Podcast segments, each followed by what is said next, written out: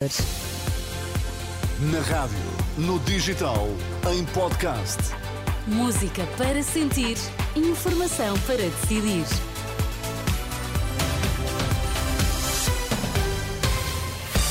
São as notícias com a Ana Rita Borda d'Água para já os destaques. Bom dia. Bom dia. Pelo menos 25 palestinianos morreram na faixa de Gaza devido a bombardeamentos israelitas, porque há previsão de chuva e ventos fortes e agitação marítima colocam a Madeira hoje em aviso laranja.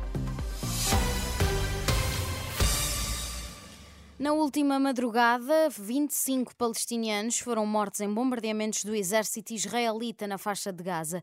De acordo com a agência de notícias palestiniana WAFA, 11 mortos pertenciam a duas famílias de um bairro do norte da cidade de Rafah, no sul do enclave. Também no sul, pelo menos oito pessoas morreram na sequência de um ataque aéreo perto do quartel-general da Defesa Civil da cidade e, além disso, quatro palestinianos morreram na sequência de um bombardeamento num campo de refugiados no centro da faixa de Gaza. Dois foram mortos na cidade de Gaza. Por cá, a última noite ficou marcada pela aprovação das listas oficiais da coligação da Aliança Democrática.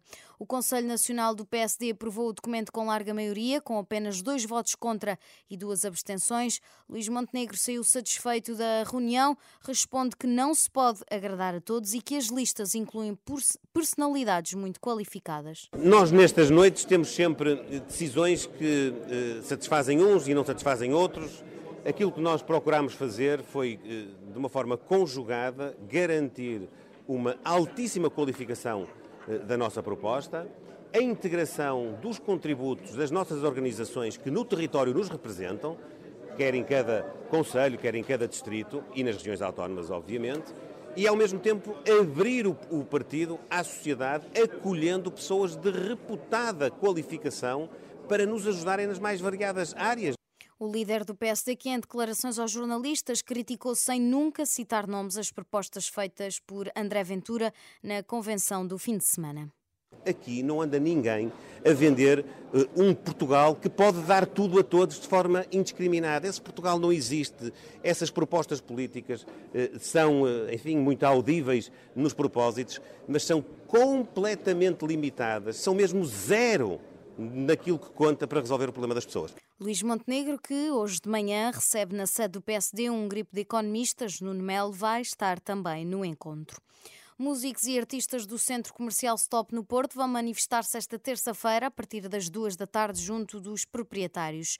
A Renascença Mafalda Ribeiro, uma das mentoras da manifestação, diz que um dos objetivos é conseguir a participação da comunidade de músicos e artistas na administração do edifício, mas há outras preocupações relacionadas com o horário de funcionamento.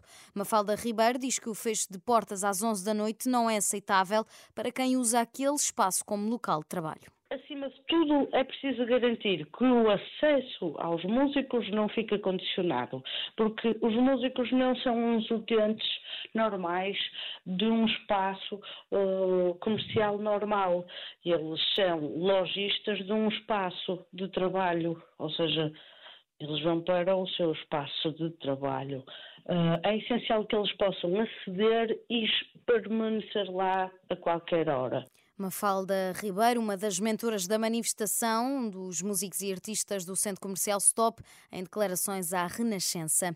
Se já estava devido à chuva, por esta hora, a costa sul e zonas montanhosas da Madeira também fica sob aviso laranja devido ao vento. São reflexos da depressão Irene, que vai condicionar o estado do tempo até ao final do dia de amanhã, não só na Madeira, como também nos distritos de Setúbal, Lisboa e Leiria, que vão estar amanhã sob aviso laranja devido à agitação marítima com ondas que podem chegar aos 10 metros.